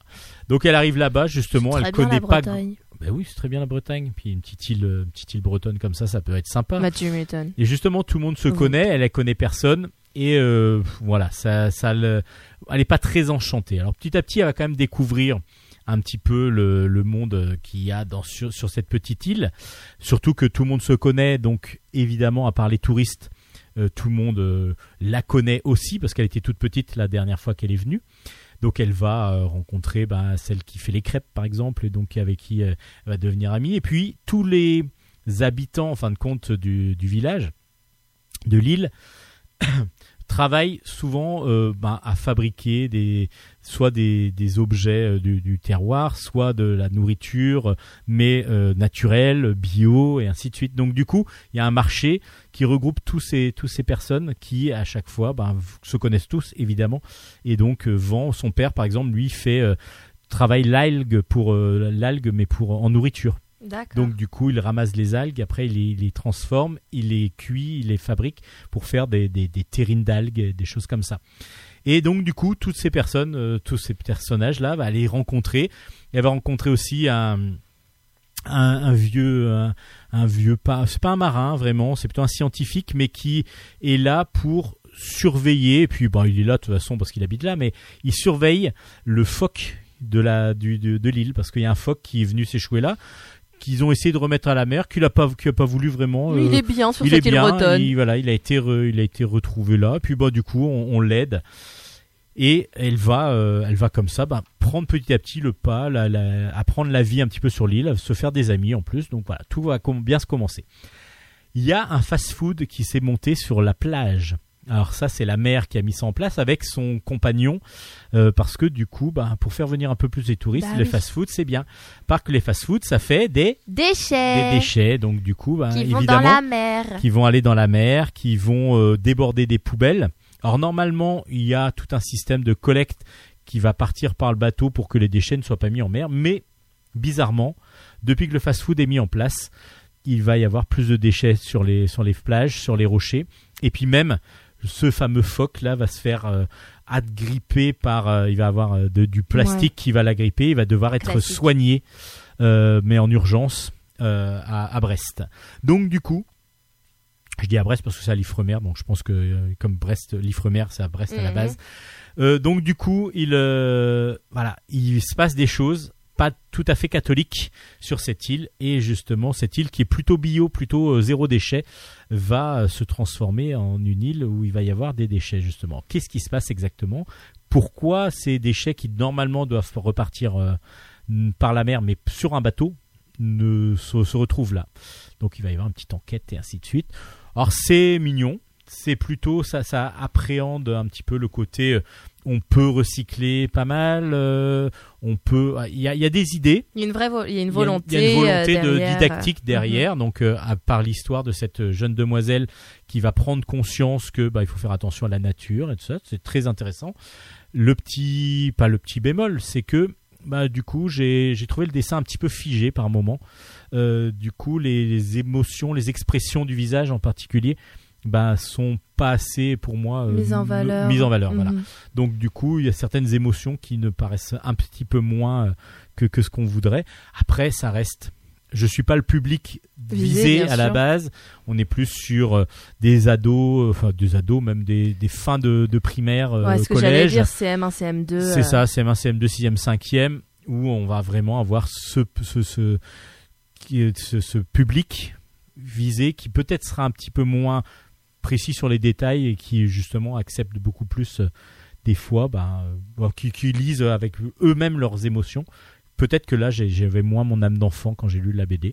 Après, j'ai trouvé ça plutôt agréable, hein, ce premier tome de Tara. Donc, euh, à voir pour la suite. Peut-être que le prochain, je vous dirai, mais c'est une extraordinaire. Après, le propos est bon. Et donc, du coup, Oui, c'est ce que j'allais et dire. toujours, euh, il faut toujours mettre en valeur ces, ces albums qui sont, euh, qui sont de toute façon de, de, avec une envie louable derrière et une envie de, de montrer les choses belles. Et c'est vrai que c'est c'est beau. Après, les couleurs sont magnifiques, euh, les dessins sont fins quand même et, et précis, donc euh, vraiment de bonne facture et très bonne facture même pour le style, pour le style d'aventure, mais des fois un petit peu de manque d'émotion par moment.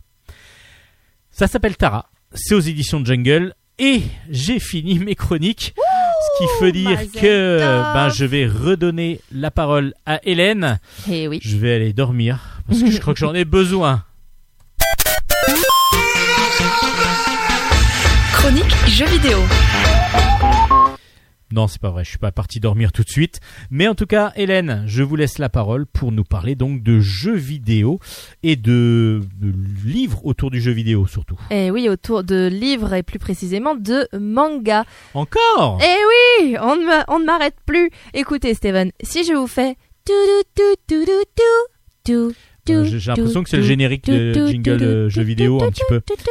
Ouais, non mais je vais, je vais vous dire Mario quand même. Voilà, euh, quand même. quand même pas passer à côté de ça. N'est-ce pas? On n'a pas le droit. Et bah, 1, 2, 3, 4, ça fait un petit moment que Soleil Manga nous, euh, nous offre, entre guillemets, enfin en tout cas, publie en français Nous abreuve. nous abreuve, voilà, c'est mieux, nous abreuve de la version française de Super Mario Manga Adventure. Nous en sommes déjà au tome 21. Donc ça commence à, ça commence à, il a fait son nid, disons, dans le milieu du manga, ce petit Mario. Et là, l'a rejoint par le même auteur, c'est-à-dire Yukio Sawada. L'a rejoint Yo, c'est moi, Wario. Le tome 1 euh, vient de sortir. Et ça y est, donc euh, on avait Super Mario et maintenant c'est Wario qui a son propre manga dans les euh, dans l'univers du coup euh, du royaume champignon. J'ai un troisième manga sous le coude dont je vais vous parler après quand j'aurai terminé avec ces deux-là. Donc en sachant que Wario est un pendant euh, négatif, on va dire, de, c'est un adversaire euh, négatif un petit peu de, War- de Mario. C'est négatif, c'est pas forcément euh, Ah, plutôt méchant. c'est plutôt méchant, c'est un peu un anti-héros parce qu'il est pas que méchant, on peut le Il contrôler d'un point de vue gentil sur les Super Mario de temps en temps. C'est pas Même dans ses Bowser. aventures à lui aussi. Même dans ses aventures à lui, c'est pas Bowser, c'est juste quelqu'un de d'égoïste, d'égocentrique, qui aime pas particulièrement Mario, mais c'est pas pour autant euh, lui. Qui n'a pas les mêmes convictions que Mario. Voilà, parce que Wario, lui, c'est un chasseur de trésors, donc du coup, il, euh, il veut s'enrichir, il n'a pas les convictions de Mario de réussir à sauver la princesse Peach. Même si Wario, ça le dérangerait pas d'avoir un petit bisou de Peach, lui aussi. Mais bon. Donc déjà, sur le tome 21 de Super Mario, je euh, vais commencer sur ce que j'ai beaucoup apprécié dessus, parce qu'en plus, c'est un vrai rapport avec le jeu vidéo pour le coup. Euh, dans ce Super Mario, la première partie se passe euh, dans sur l'île des Yoshi. Sur l'île des Yoshi, Donc ils des sont... euh, dragons. Ah, c'est une sorte de dragon, oui. on va dire dino De dino dragon. ouais. voilà, et euh, qui ont été enfermés dans un livre par euh, Mini Bowser parce qu'il a volé.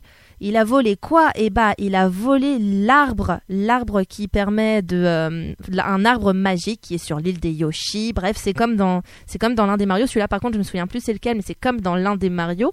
Ce fameux arbre magique a été euh, l'arbre magique du bonheur, voilà, a été euh, dérobé par bébé Bowser et du coup Mario accompagné de 5 ou 6 bébés Yoshi part euh, pour récupérer cet arbre. Donc ça c'est à peu près la première moitié du manga.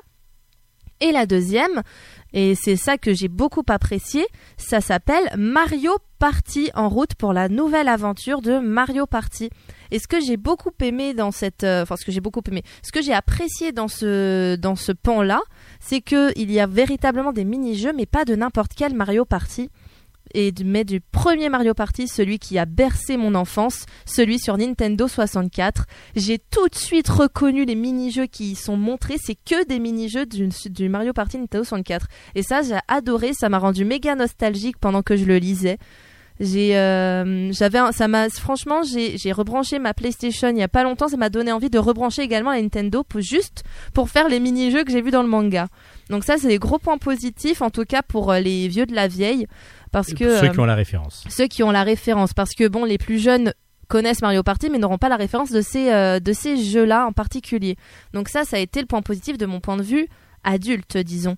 Ce- Cependant, le rythme n'est pas fait pour euh, un adulte, je dirais. Le rythme de ce manga euh, Super Mario Manga Adventure et euh, Yo c'est moi Wario, c'est le même auteur, donc c'est exactement le même système, est vraiment plus pour un enfant.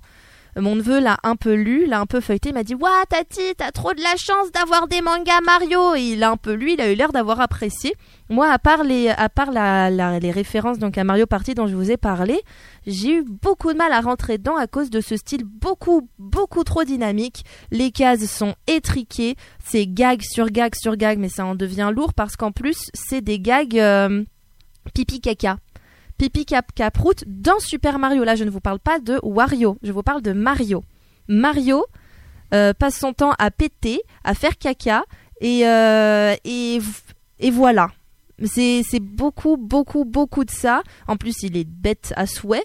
C'est tout le temps. euh, Il y en a un qui va. C'est beaucoup de jeux de mots qui, à mon avis, ont été compliqués pour le traducteur parce que c'est des incompréhensions. C'est-à-dire que quelqu'un va dire oui, il faut qu'on fasse ça, et Mario, il va apparaître avec autre chose qui n'a rien à voir.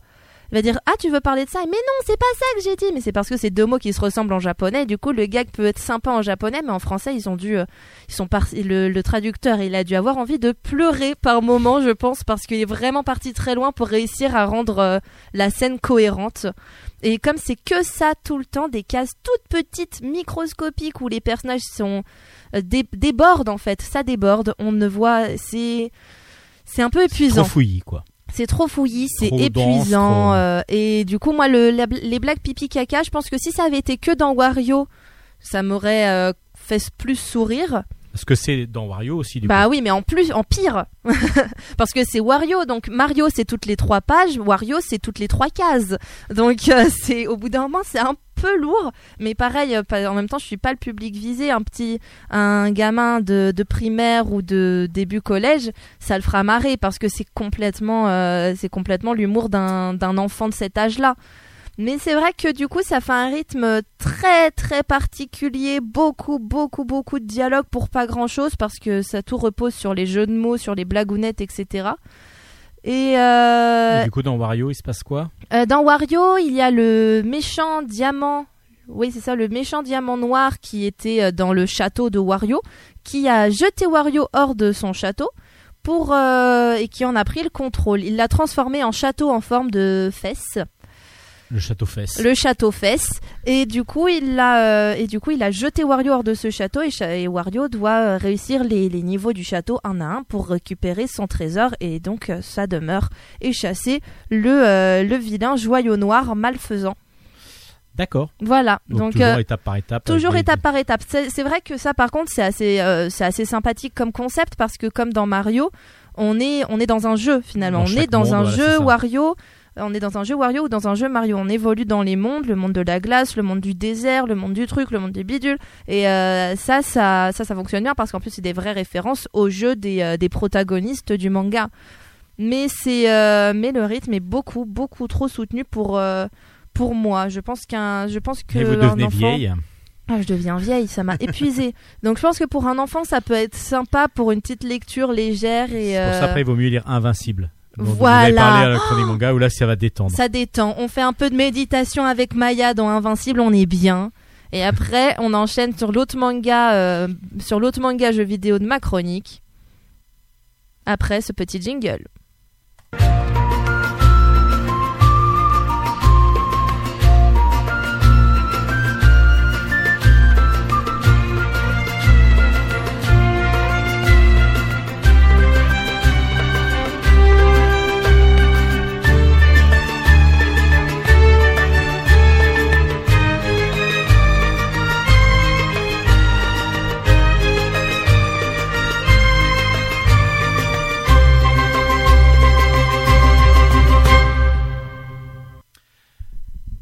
Et donc, on continue dans le jeu vidéo parce qu'évidemment, On n'est pas allez parler d'un troisième manga. Et oui, qui est d'un jeu toujours vidéo. aux éditions Soleil Manga, toujours, toujours dans le jeu vidéo euh, Nintendo. Toujours Nintendo, voilà. c'est ça que dire. Et oui, et euh, j'ai un trou de mémoire sur la musique, donc je vais pas vous, je vais pas pouvoir vous chantonner. C'est pas grave, allez-y, ça s'appelle. Ça s'appelle Les Aventures de Kirby dans les étoiles. Hirokazu Hikawa nous offre le tome 5, enfin nous a et nous a sorti le tome 5 qui est donc aux éditions Soleil Manga dans la collection jeux vidéo pour euh, nous la France. Alors là, je, vous avoue qu'après avoir lu du coup euh, Wario et Mario où c'était méga dense, méga ah, ça m'a fait du bien de lire Kirby. Alors que la première fois que j'avais lu, quand j'avais lu les tomes 1 et 2, j'avais été entre guillemets déçue parce que je m'att... j'ai- Mais c'est ma faute. J'avais mis la barre haut. Je m'attendais à ce que ce soit la, la version euh, manga du, de l'animé que j'avais connu plus jeune, qui raconte vraiment l'histoire de Kirby, comment il en est arrivé là, pourquoi c'est une bubblegum rose qui est incapable de parler, etc. Tout est expliqué dans cet animé. Il y a un vrai parti pris euh, lié aux jeux vidéo dans l'animé qu'il n'y a pas dans le manga. Et du coup, ça m'avait un peu déçu. Pareil, je trouvais ça enfantin, très rythmé, etc. Mais au final, pour euh, avoir lu Yo c'est Wario et juste après Kirby dans les étoiles, je me suis dit ah non ça va. En fait, on est bien là. C'est Ça repose. c'est croisière. Là, Ah bah. c'est- rythme croisière à côté des deux autres. Et pourtant, il y a, pourtant, ça y va quand même aussi. Mais c'est beaucoup plus. euh, je trouve que c'est beaucoup plus agréable à lire parce que déjà la qualité des dessins est moins euh, explosive, disons, et plus plus douce. Les cases sont plus grandes. Sont moins, c'est moins dense, ouais. C'est moins En dense. Les, euh, juste, En feuilletant déjà, on n'est pas on n'est pas submergé par les informations inutiles finalement dans Kirby qu'il y a beaucoup dans Mario et Wario. On n'est pas agressé. On n'est pas agressé exactement. Même s'il y a des même s'il y a des blagues un peu parfois, euh, je sais pas, il y a par exemple un- il y a un des l'une- l'un des chapitres, euh, le roi Dadidou est transformé en bébé et, euh, et Kirby se prend pour sa maman. Et du coup, au bout d'un moment, faut le nourrir. Ah oui, d'accord. Et Et Il va l'allaiter, il va il pas veut- prendre de biberon. Bah ouais, enfin, il pense pas à prendre un... Les autres vont l'arrêter, ils vont lui dire mais va chercher un biberon, espèce d'imbécile. Mais il se dit bah non, je vais l'allaiter si je suis sa maman. Enfin voilà. Malgré Et tout, donc du coup, il y a un Kirby qui va se transformer. mais, oui. Mais là, j'avoue que contrairement au gag euh, pipi caca de, Ma- de Mario et Wario, j'avoue j'ai eu un mini fou rire sur cette euh, sur cette case là. Je, je crois que je commence à être fatiguée aussi quand je l'ai lu. Mais Bon, j'avais trouvé ça drôle. Dans le premier et deuxième tome, vous avez dit que Kirby était un peu naïf. très naïf et voire ça euh, continue, idiot. du coup Oui, ça continue. Euh, Il y a des références à Kirby euh, All Star Allié, le jeu qui est sur Switch. Et ça, j'ai ça j'ai bien aimé. euh, j'ai bien aimé parce que du coup, moi, je l'ai fait et j'avais beaucoup aimé le faire, celui-là. La différence avec Mario et Wario, c'est que là, on n'est pas dans le jeu vidéo Kirby. On est à Dreamland avec Kirby et ses amis. Mais on n'est pas du tout dans le jeu vidéo. Il leur arrive plein d'aventures type manga, mais pas type jeu vidéo. Et euh, il y a même un y a même un chapitre que j'ai vraiment beaucoup aimé qui se passe déjà. Il, euh, première page du chapitre, c'est euh, Edo. Nous sommes, enfin Japon, époque d'Edo, et du coup tout de suite ça nous met dans le bain. C'est l'époque d'Edo, c'est l'époque féodale du Japon. Et euh, c'était assez, euh, c'était assez marrant. Donc euh, chaque histoire parfois se passe même dans des univers un peu différents. Et, ça, fon- ça fonctionne très bien malgré tout. Très souvent, le, fil conducteur reste que le roi d'Adidou, il, a encore décidé d'embêter Kirby et ses amis. Et bah, ils vont euh, devoir euh, déjouer les plans du roi d'Adidou. Mais parfois, à l'inverse, comme ça l'est dans le premier chapitre de celui-là, euh, c'est plutôt le roi d'Adidou qui demande rien à personne. Il fait bronzette sur la plage et Kirby a décidé d'aller d'aller enquiquiner son monde, quoi. Mais du coup, c'est euh, du coup c'est c'est assez sympa à lire. Mon neveu préfère Mario euh, d'un point de vue de l'univers. Il connaît très peu Kirby, mais j'aurais tendance à plus lui euh, lui faire lire euh, les aventures de Kirby dans les étoiles que que Mario, qui encore une fois est un peu trop pouah. J'ai pas de mots tellement c'était euh, C'est lourd. c'est lourd. Donc du coup, les trois sont sortis chez Soleil Manga. Oui. Vous avez Yo, c'est moi Mario, euh, Wario, pardon. Yo, c'est 1. moi Wario le tome 1, Super Mario Manga Adventure le tome 21. Dis donc ça fonctionne quand même vachement bien. Donc c'est que c'est qu'en effet le public visé doit apprécier euh, doit apprécier les blagues. Bon, en tout cas, ou alors ils veulent tout collectionner Mario. Ouais, ouais, ouais, ou alors c'est pour le plaisir d'avoir du, euh, du Mario. Enfin non, parce qu'au Japon, vous savez, euh, au Japon, ce n'est pas les mangas comme on sort ici, c'est dans, c'est dans des magazines Jump. Enfin, entre autres. Mais si, euh, et à la fin de chaque magazine, les lecteurs peuvent voter pour leurs trois mangas préférés. Et si on arrive en fin de classement, au bout d'un moment, c'est pour ça que certains mangas n'ont jamais eu de fin d'ailleurs. C'est parce que, Parce euh, qu'ils ont été virés. parce qu'ils ont de- été virés des magazines avant de pouvoir aller jusqu'au bout de leur histoire, puisque les lecteurs n'ont pas apprécié le propos du manga. C'est c'est compliqué. Donc là, on peut Mais dire que, là, au Mario, Japon, ça marche bien. Pas, ce serait pas Nintendo qui fait directement ses mangas et- Non, je pense Non. que c'est, je pense que ça aussi sort. dans euh, une ouais. Toujours, tout, il n'y a quasiment aucun manga qui sorte comme ici euh, là, au Japon. Et du coup, donc on a Super Mario le tome 21, Yo c'est moi Wario qui vient d'arriver avec son petit tome 1 et les aventures de Kirby dans les étoiles avec le tome 5, tout ça chez Soleil Manga dans la collection jeux vidéo. Merci Hélène. C'était un vous plaisir. qui finissez donc Bulle en stock cette semaine. Et